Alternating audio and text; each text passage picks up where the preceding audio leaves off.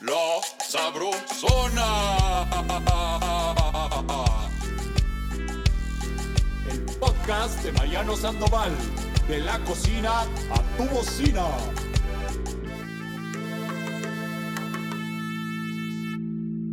Ay, ay, ay. En el camino hacia la Navidad, un must de los placeres que nos acompañan es el chocolate.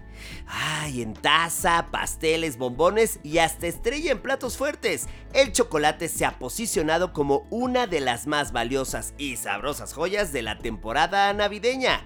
Para saber cómo se consume alrededor del mundo en esta época del año, platicaremos con el chef chocolatero más Punta, que nos compartirá asombrosas y deliciosas historias chocolateras.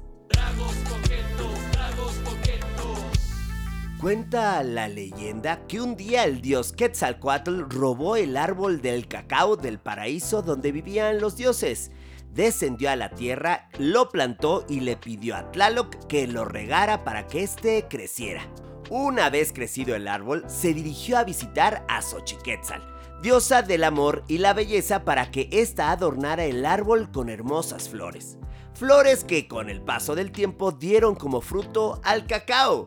Gracias a este increíble regalo, los hombres llegaron a ser sabios, estudiosos, artistas y artesanos. Y gracias al cacao, chavos, tenemos el glorioso chocolate.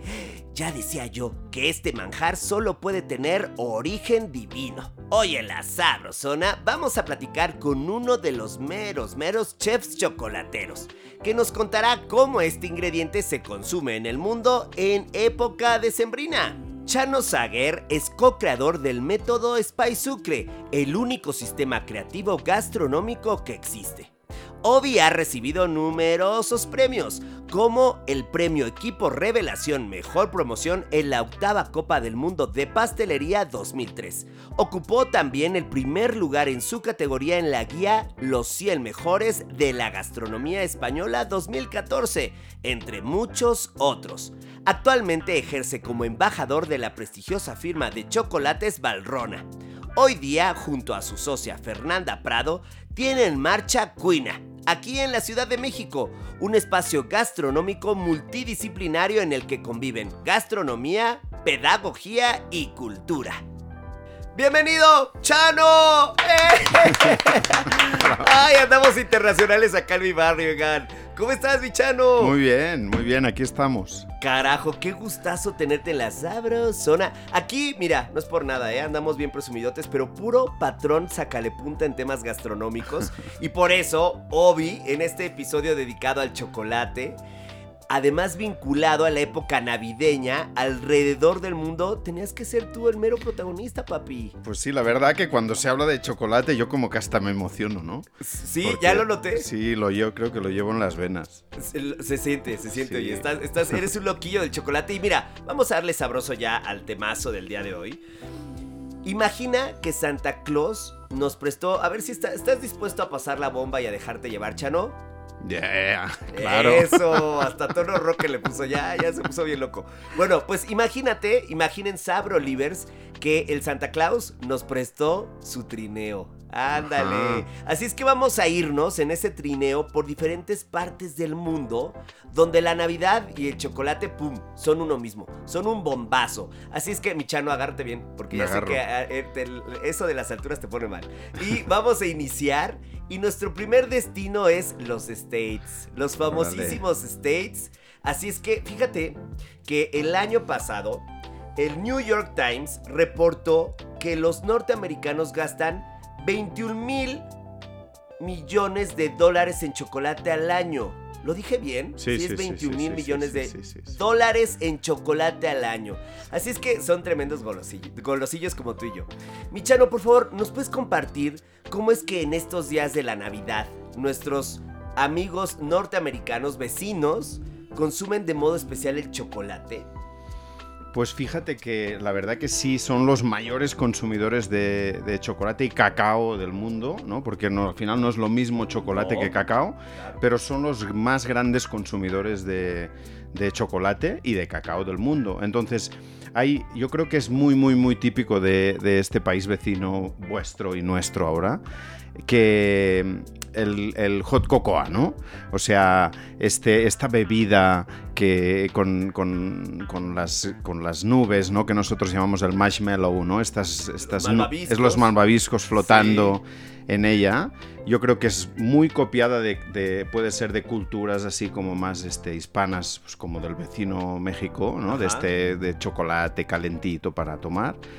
Pero sí está como es una bebida súper emocionante, ¿no? Y aparte ahora, con mm, súper coleccionable de todos los botes estos de metálicos de William Sonoma que todo el mundo busca cada temporada de que están hermosos, ¿no? Es que los norteamericanos son listillos para todo. De O sea, todo hacen un de- coleccionable. Sí, pero es que no es solo el contenido, sino también el empaque. Ajá. Por eso resulta tan atractivo y cuando vamos nos parece tan necesario darnos vueltas Sí. y llegar a estos lugares con Sí. las malteadas y los chocolates y tal. Eh, pero a ver, algo que me parece viniendo de ti va a ser una belleza escucharlo. Esta diferencia que hacías, hay que recordarle a todos los Abrolivers solo porque no es lo mismo cacao que chocolate. No, porque el cacao al final es el fruto. ¿No? El cacao es el fruto. Exacto. Y el chocolate es el resultante, es una receta de utilizar este fruto con diferentes ingredientes, ¿no? El chocolate negro es pues cacao con eh, o cocoa, ¿no? Como diríais vosotros aquí, ¿no? Es cocoa más azúcar más manteca de cacao, que es la grasa del chocolate. Con eso hacemos fa- fabricamos el chocolate negro. Pero el cocoa en sí, el cocoa es o el fruto y el cocoa en polvo es el fruto en el que le hemos extraído la grasa. Sí, cacao y, co y Exacto. Cacao es el, el- el- punto de partida para lograr el chocolate. Claro, por eso es bien interesante comentarle aquí a, los oyentes del, podcast que mm, no es lo mismo cuando hablamos de cifras de, de- cultivo de, de cacao, ¿no? que estamos hablando de 5 millones de toneladas al año son las que eh, se cultivan en el mundo, porque luego todo esto se procesa y se convierte en, en chocolate o en toneladas polvo, toneladas exacto, de chocolate. o en paletas o en todo sale del mismo fruto. Claro, exacto. Oye, y también, a ver si tú te sabes esta, ¿eh? En Nueva York, una actividad que es muy, muy solicitada es ir a la pista de hielo del Rockefeller Plaza, famoso sitio donde se monta ese gigantesco árbol navideño. Y es muy conocido que el chef francés Torres abrió su chocolatería para dar este, este chocolate caliente con los malvaviscos, los malvaviscos de los que tú hablabas, mi, mi estimado Chano. ¿Esa te la sabías tú? Sí, este chef es un chef MOF francés. MOF, no sé si sabes, es el título que le otorgan al maestro obrero francés y todos los oficios tienen MOF. Es ultra mega difícil conseguir este título y este señor mm, lleva colgado del cuello este título de MOF francés, ¿no? Y que es tan conocido en el programa este de, tele- de televisión, ¿no? De Consíguelo o así. Oh. Ujú. Oye, ¿y lo has probado? Sí, ¿Y qué? sí. te, no te vi muy un- feliz. A bueno, ver, es está suéltalo, bien, es un suéltalo, chocolate, es un chocolatito a la taza, es un atolito rico, está bien. Pasa que sí es verdad que tenemos que aprender mucho de los americanos y de los franceses de esto que tú comentabas antes, ¿no? De que como le dan tanto empaque y tanto bombo y platillo a todo, pues todo parece que tiene que ser ultra sensacional mm, de la muerte, ¿no? Y Pero podría estar un poco mejor. Exactamente, yo Ok. creo que sí. Bueno, bueno, se vale. Y después de estar ya eh, con los gringuillos, ay, caray, que son todos unos loquillos del chocolate, ahora vamos avanzando. Vuélvete a subir, ándale al trineo. venga, vamos. Eso, papi, ándale.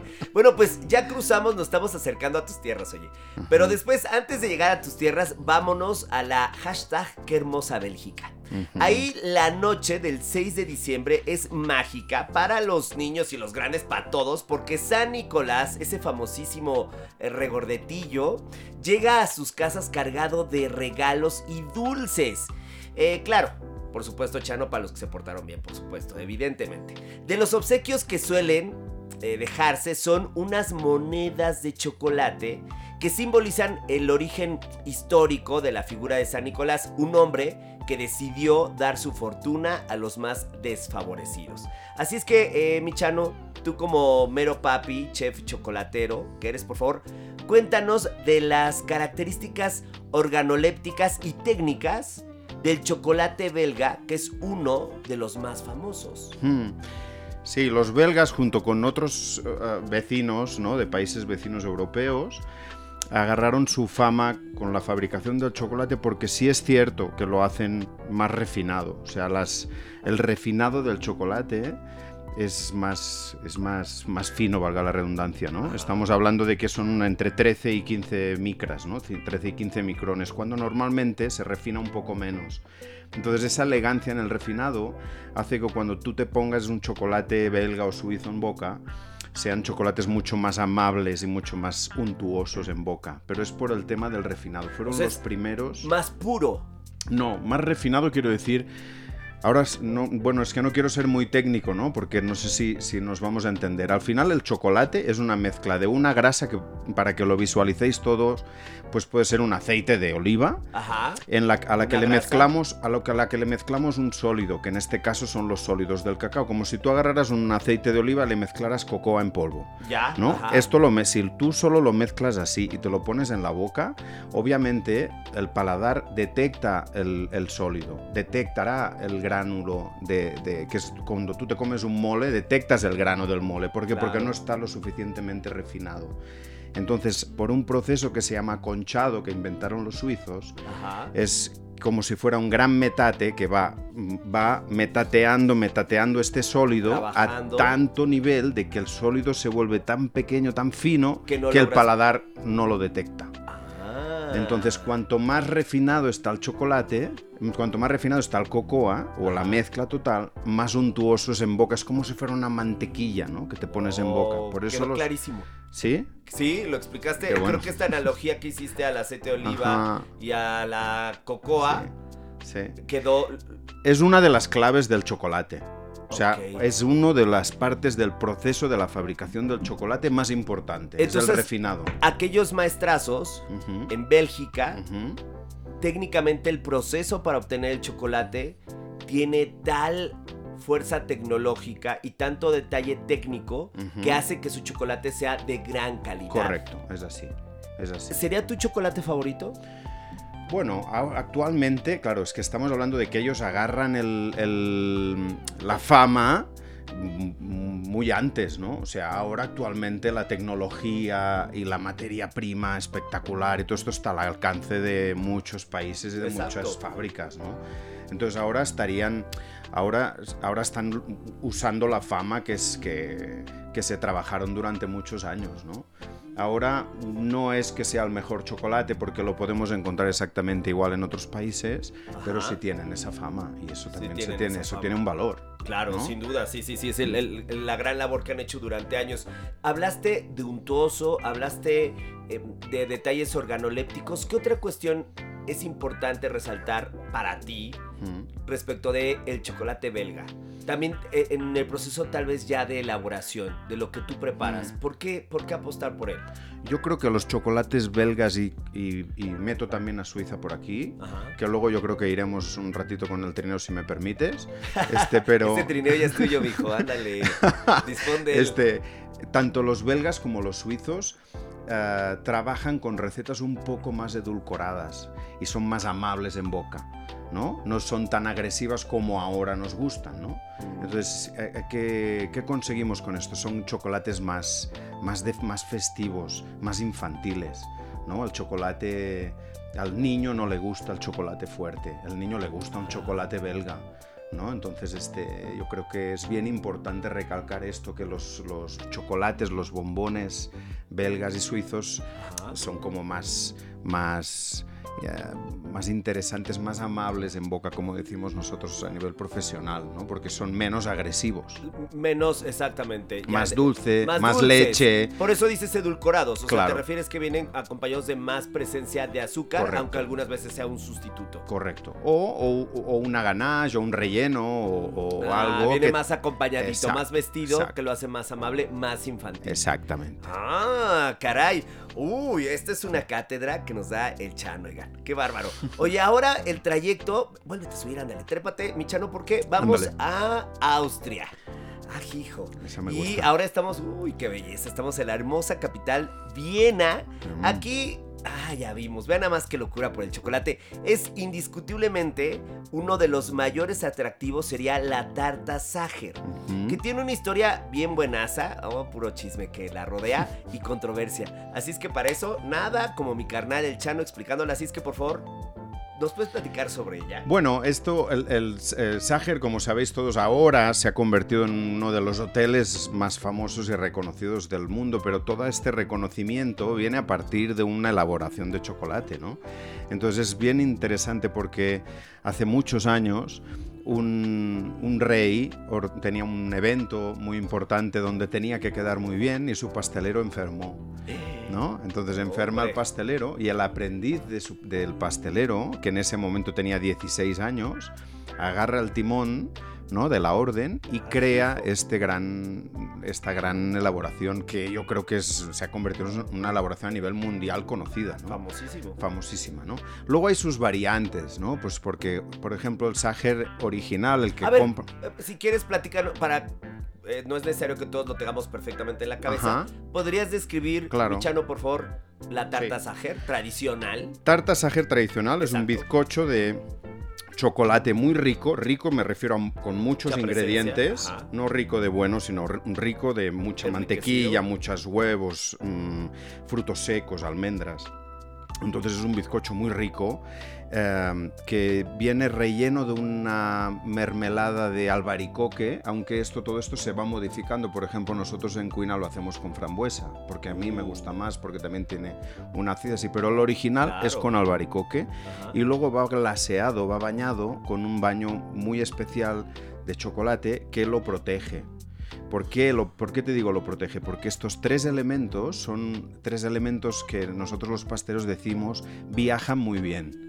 ¿No? Entonces por eso el Sacher es, el gran de- pastel de viaje. de transportar. Exactamente. O sea, también tiene una utilidad. Exactamente. Pero eso es muy bueno, imagínate. Claro. Claro, el que, el que crea esto crea un- una elaboración que te la puedes llevar a cualquier parte del sitio. mundo, ¿no? Exactamente. ¿no? Oh, ah, qué interesante. Ajá, entonces este otro juego también que hacen muy bien los, los en Viena, los austriacos, es también han creado una colección, el Sacher, cuando tú lo vas a comprar en el Hotel Sacher, es, viene en una cajita de madera y también crean colecciones de esas cajas de madera, siempre son Es que nos diferentes, es precioso, es precioso sí. comprar ese Sacher. Luego el Sacher del Hotel Sacher te gustará más o te gustará menos, o tendrás tu pastelero favorito o, o será ese. Pero la presentación y cómo viaja el concepto es lo más, lo más mágico de este, de este Sacher. Claro, claro. ¿Has probado estos? eh, Sí. ¿Y qué te parece el tradicional tradicional? Mira, el Sacher de Viena es un pastel que si te lo comes ahí, está espectacular, porque te lo comes de... Claro, si te lo traen de viaje, ese viaje sí, sí lo nota el pastel, porque tú, no es lo mismo, aunque la gente te diga, no, los pasteles maduran con los días como Pues un panetone. Es, es lo que dicen. Sí, pero tú te comes un panetone o un sajer recién hecho y déjate de, de madurez, ¿no? O sea, y, y cuando te llega al cabo de 5, 6 días, 10 días del- de la persona que te lo trae, pues sí se nota un poquito más duro, más, Así, más apelmazado sequito. todo, más sequito, pero sí está muy bueno. Es un gran pastel. Pero aparte es la combinación, ¿no? Del amargor del chocolate con la acidez del, del albaricoque, con, con el glaseado este dulzón. O sea, es la combinación de texturas y, Y de y matices y sabores. Wow, ay, andas bien presumido de tus viajes, ya se nos antojó, oye, qué bárbaro. Pues Pero yo soy de allá. sí, es como aquí tú darte un viaje a la, a la Narvarte, ¿verdad?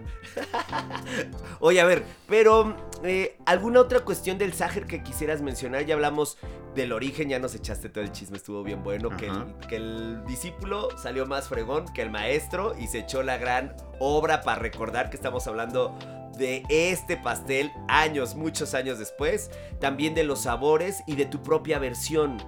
Tú tienes claro que la versión buenaza para ti es con frambuesa. A mí me gusta más. A mí me gusta más. Yo el bizcocho, por ejemplo, lo que hago diferente es que eh, eh, en Viena lo que se hace es un bizcocho normal, como haríamos en casa, redondo, con un molde de bizcocho. Y a mí me gusta hacer el bizcocho así en tipo plancha, ¿no? Tipo bizcocho fino de un centímetro de grosor, porque así cuando cortas las capas está, está el, el pastel está perfecto, ¿no? Pero bueno, son manías ya de, de No, tu presentación de viejo. entonces, eso es, no hombre, de maestrazo. Entonces tu presentación es en placas. Sí, yo ¿Cuántos lo pisos? corto. Yo lo corto. Y, por- y ponemos tres placas. Tres placas. Sí, en, en- entre medio de la primera y la segunda va una, un- una ganache de chocolate negro, como un cremoso de chocolate. Ajá, una ganache. Entre medio de la segunda y la tercera va la mermelada de frambuesa, otra capa de ganache en la última, porque así tapamos los poros y el glaseado brillante. Te queda, mira, estoy salivando de contarlo, ¿lo ves o Se no? escuchó, mijo, se escuchó, se escuchó. Y, y entonces te queda muy, muy, muy brillante. Wow. A ver, eh, seguramente en tu Instagram tienes una foto de tu Sager. Pues seguramente, si no la pondremos. Claro, arroba. Ah, Chano Saguer. Ah, exacto, va, va, va, para que lo sigan, Chavi, para que vean nada más su propia versión del famosísimo Sager. Ujú. Ah, canijo, pues bien tremendos esos tiempos del, impie- del imperio astro-húngaro, Michano. Ahora nos vamos a mover, nos vamos a mover. Ya, ya estuvo bueno de estar por acá. Ahora nos vamos hasta Alemania. Así es, en la fantástica ciudad de, em, sí, la ciudad de Colonia, se encuentra el Museo del Chocolate, que es uno de los más importantes de Alemania. De hecho, está considerado entre sus 10 primeros museos para visitar. Y se inauguró en 1993. Es el primer museo de chocolate en todo el mundo. Además, en el vestíbulo, para que nos imaginemos un poco, de este recinto hay una fuente de chocolate, no de uno, no de dos, sino de tres metros de altura, de la cual fluye, evidentemente, chocolate líquido, como Willy Wonka y la fábrica de chocolate, en la cual cada visitante puede mojar su gofre, que es, sabemos, muy similar al waffle. Ahorita tú nos dirás si podemos decir que es exactamente lo mismo. ¿Me dices qué? Bueno, son diferentes, son diferentes. Unos hechos con masas fermentadas, es como si agarraras un pan y, y que lleva un caramelito dentro y lo planchas y, y fer- el pan cuece y fermenta dentro de la goflera. Y el otro pues es de una masa líquida, como si fuera de una crepa. Ah, ¿no? ya, y ya, echas la masa líquida en la goflera y cierras. Es diferente, es como una masa A ver, fermentada, como si fuera una masita de pizza. Pues, pero ¿Ese cuál es? Ese es el waffle. El, el- ah, ok, ok, Sí, va, va buenísimo. Ya quedó. Y el waffle Y el- es el que lleva el azúcar. Exactamente. Ah, cariño, Ujú. no, ahora sí nos han quedado varias cosas claras. Oye, pero entonces, seguramente, oye, por favor, tú has ido a ese Sí, museo. sí, Ay, sí. sigues bien presumido de tus millas. A ver, háblanos, ándale, háblanos de Bueno, es de muy ese- espectacular. Es- son más de 4 o 5 mil metros cuadrados de museo de chocolate. Ajá. Sí, ahora hay otros museos que sí lo, lo siguieron, pero este es el como el más original. Pero aparte pensar una cosa que, aunque no se sepa, o sí se sabe, pero aunque no sea tan tan público, ajá. Alemania es el país que exporta e importa más chocolate del mundo. Del mundo. O sea, no Ah. tiene la solera de Suiza, de Bélgica, de todos estos, pero es el, el país que exporta e importa Porta más mayor chocolate. cantidad. Sí, El sí, mayor sí. consumidor ya quedamos que son Consumidor y States. fabricante. Es el mayor consumidor y el mayor fabricante. de ¿Alemania? chocolate. Alemania. Pero no eran los States. No, no no, eso es el mayor consumidor. Ah, el mayor consumidor. ok, Una cosa es consumir, la otra cosa es fabricar y Es de vender. Fabricar, ok, ok, Sí, perfecto, sí, ya quedó claro. Entonces. Alemania tiene por eso, Correcto. rinde este culto a través de este espacio. De este espacio. Pero a ver, sí, nos platique, llévanos ahí, ándale, tú que andas bien. Bueno, es un bien espacio millonario, donde... haznos sentir que No, estamos allá. no. Si ahí cuesta igual que aquí viajar, que cuesta muy poco. Oye, este... Es, es un espacio donde 4 o 5 mil metros cuadrados, Ajá. donde vais a, vais a ver y a conocer todo el origen, cómo se cultiva, cómo se fermenta, cómo se... O sea, obviamente todo... Vives el- el proceso, el viaje del cacao, del, del grano de cacao hasta que tenemos un chocolate. Correcto. Bien. Pero aparte es el lugar. O sea, está a las orillas del río Rin. eh, la construcción es muy bonita, es muy, muy moderna. eh, tiene forma así como de barco, ¿no? Porque como parece que Oh. está como flotando en el río. Oh. Sí, está muy padre ese museo, muy padre. Pero aparte, pues encuentras ahí 3.000 esculturas de chocolate, ah, toda la historia de. Pues estáis vosotros, están todos nuestros antepasados ahí eh, explicando todo co- qué hacían con el cacao. O sea, es un gran, gran museo, muy completo de- del chocolate. O sea que para nada te sentiste defraudado. No, no, no. ¿Superó tus nada. expectativas? Bueno, Hay muchos museos en el mundo. ¿eh? Por ejemplo, el de Barcelona también está muy bien, el Museo del Chocolate de Barcelona. No llega a estos niveles del de Alemania, pero, pero sí, superó. Sí, yo creo que sí. Ah, bueno, bueno, ya con eso Mm. nos queda clarísimo que Mm. entonces es un, es un sitio que debemos Sí, buscar, sí. conocer. Eh. Y por la descripción solo del lugar, que parece que flota, bueno, ya tienes ganas de estar ahí Sí, pasando sí, la bomba. Bueno, siguiendo por, por las Europas, oye, vamos hasta Francia, caray. Aquí el postre tradicional es el tronco de Navidad.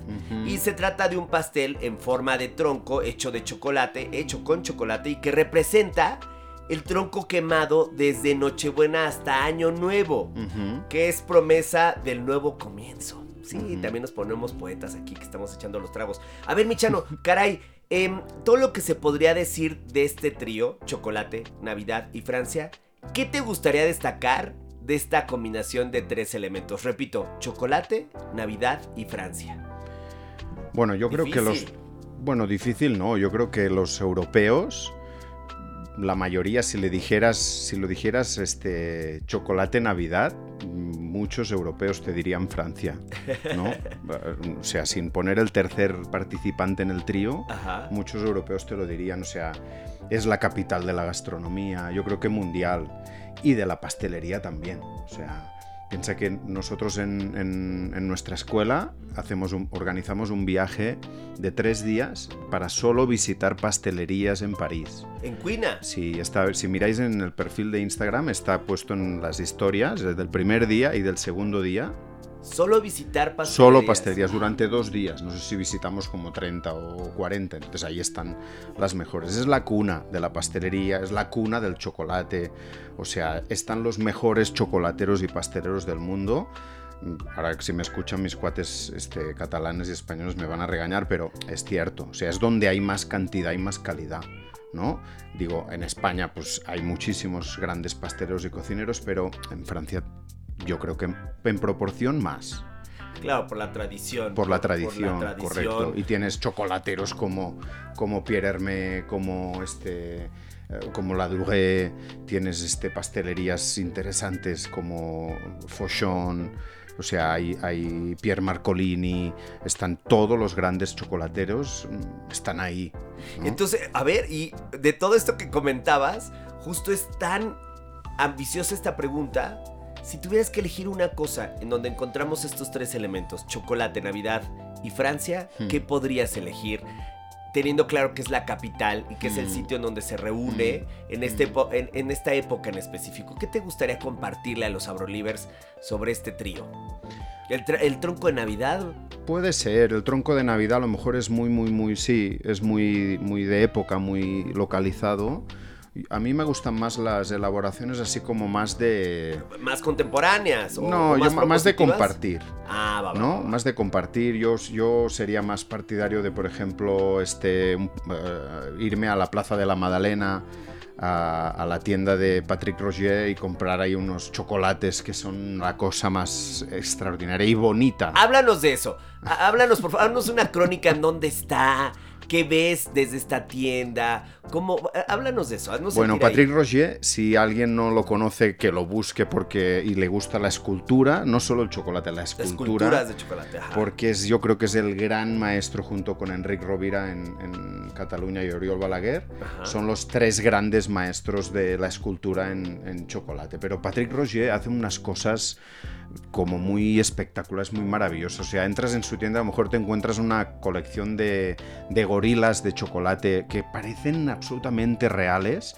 y que tiene seis gorilas gigantes a medida real, Oh. Así de chocolate, que como con caras agresivas y todo. O sea, es muy, muy Hizo la cara espectacular. ahorita Michano y sí me asustó. Eres bien bárbaro, eres bien bárbaro, ¿eh? No, sí está muy O sea, la tienda es espectacular, las esculturas. ¿Qué más, Chato?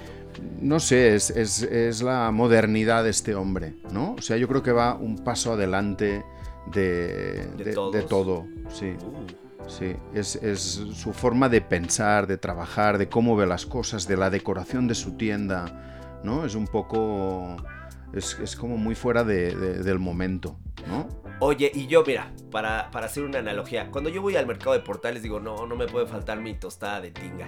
Pero tú allá, en esta tienda que no te puede faltar. ¿Qué dices? Yo voy a entrar a la tienda de mi compadre, de mi colega, pero no me va a faltar este chocolatito. ¿Cuál sería? ¿Cuál es tu chocolate favorito que cuando vas te llevas una buena caja? Pues mira, yo soy muy sencillo en eso. Yo soy muy de tradición. Yo creo que una buena cáscara de naranja bañada en chocolate es o un músico que como nos llamamos en Cataluña que es un buen chocolate con tres frutos secos caramelizados arriba. Ah, O ya. sea, yo no soy muy de rellenos, clásico. ¿sabes? No soy muy de rellenos ni Porque pierde la personalidad, tal vez. No, no, no, no, no, no, es cuestión de gustos. Ok. ¿No? Es cuestión de gustos. O sea, también depende del relleno, ¿no? Pues yo he hecho también de jurado en muchos concursos así chocolateros y claro, pruebas rellenos así de que son de cuatro texturas que se te cae la lágrima cuando pruebas el, el chocolate de este hombre, ¿no?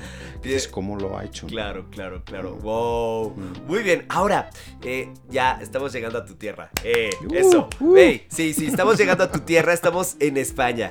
Y un gran clásico español en los días de bajas temperaturas sería el famoso chocolate a la taza, que es una, ya tú nos dirás, que es una bebida calientita, cremosa que suele acompañarse con churros. Entonces, a ver, Michano, aquí es importante que por favor tú nos compartas las especificaciones de esta, de esta bebida para no confundirlo con ninguna otra bebida, incluso con la Con nuestra. la vuestra. A ver, eh, ¿fui bien por buen lugar? Sí. A ver, cuéntanos más. Pues sí es bien diferente. Eh, eh, hay los chocolates así. Nosotros hacemos un chocolate igual que los italianos, más denso.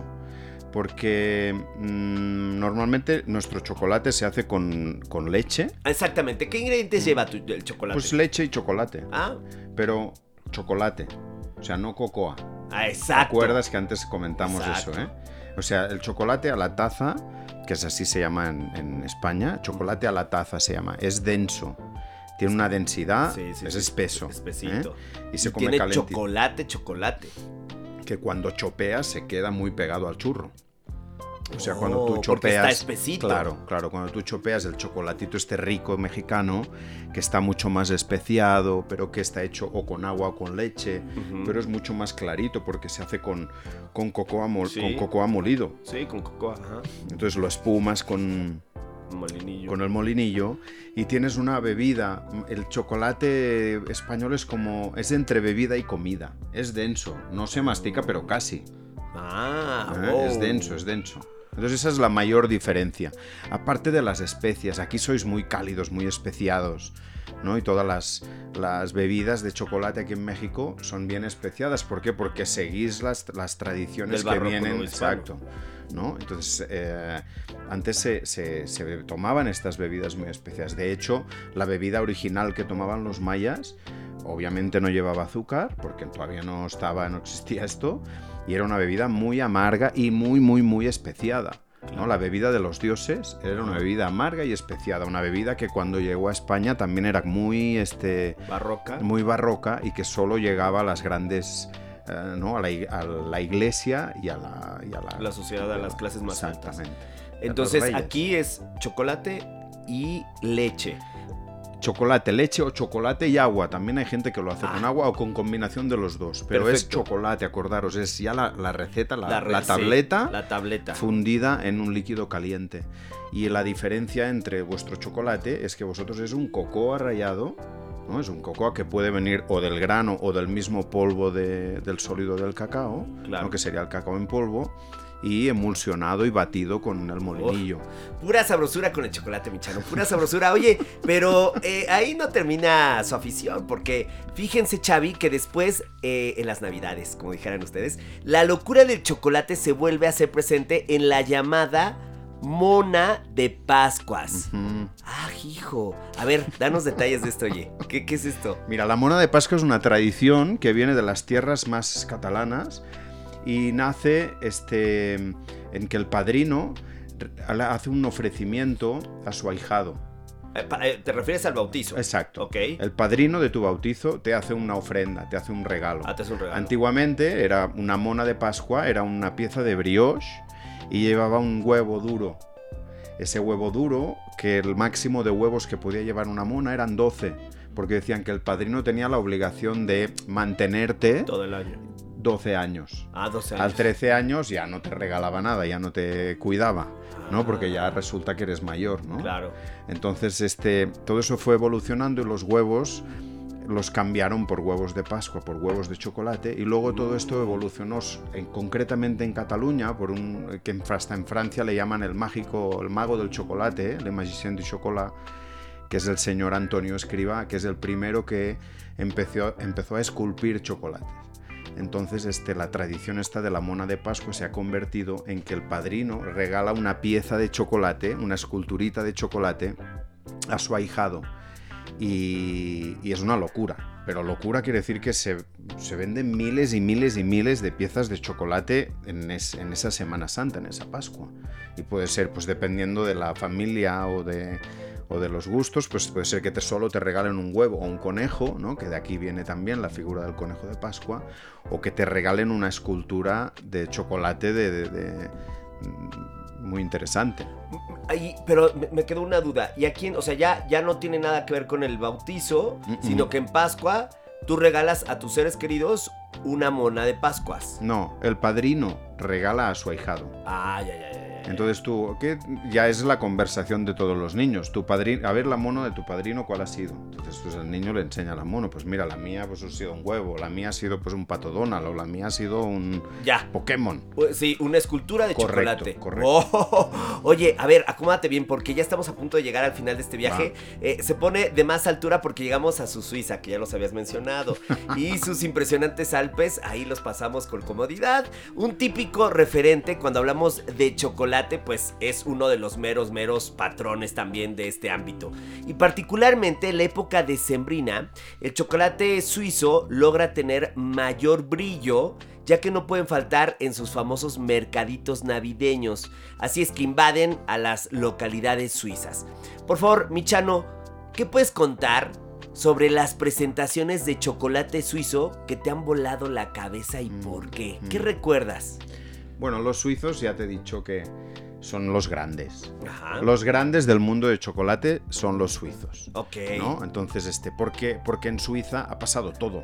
En Suiza se hizo la primera tableta de chocolate, en Suiza se inventó la conchadora, en Suiza se inventó la leche en polvo, en Suiza se inventó el chocolate con leche, o sea, todo relacionado en el mundo del chocolate o casi todo ha pasado en Suiza, ¿no? Entonces son los grandes, ¿no? Y los grandes tienen que tener mercados grandes y brillantes. ¿no? Entonces, este, sus chocolates son perfectos, juntamente con Alemania y con, y con Bélgica son los grandes este, vendedores de, de chocolate el- del mundo. Entonces, tiene que suceder ahí.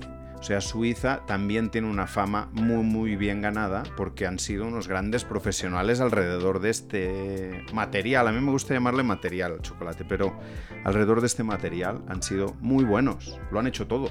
Lo han hecho todo. Ah, me encantó. Realmente dejaste claro por qué los suizos tienen ese sitio. Y de estas presentaciones, ¿qué presentación dices?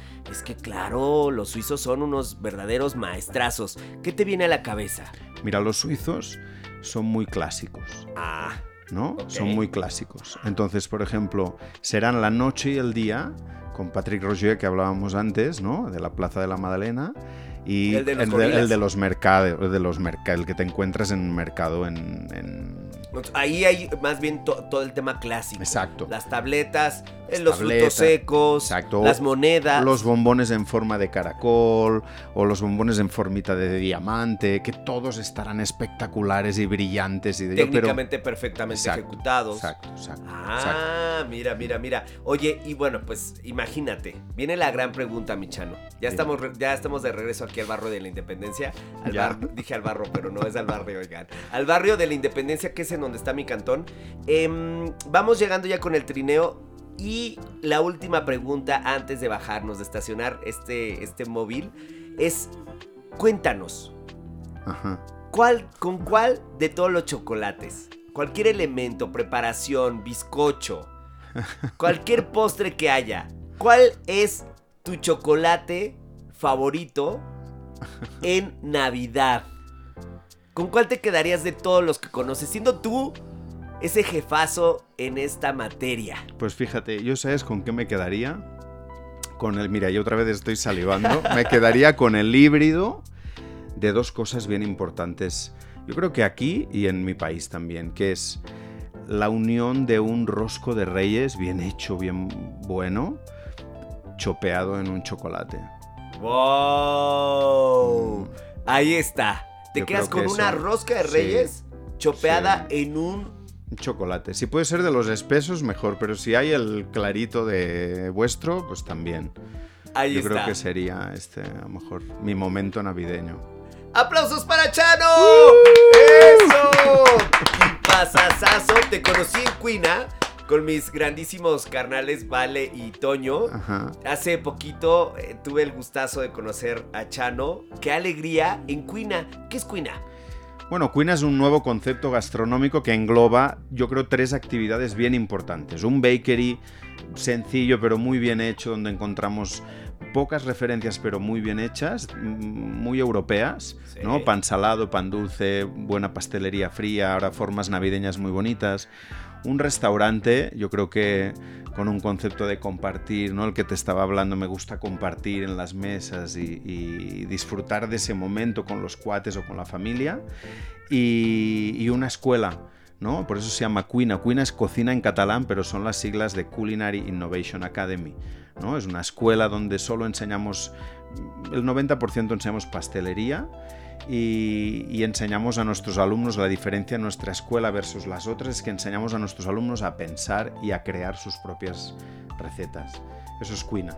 Eso, y además un lugar impresionante, está Ujú. precioso. Y no solo eso, sino que tiene grandes profesionales como tú. ¡Qué gustazo! Muchas gracias. ¡Qué gustazo, Chano! ¡Feliz Navidad! ¡Feliz Navidad! Caray, hoy aprendimos que en toda buena historia navideña no puede faltar una dulce presencia. Porque en México, como en el mundo, la Navidad sabe a chocolate.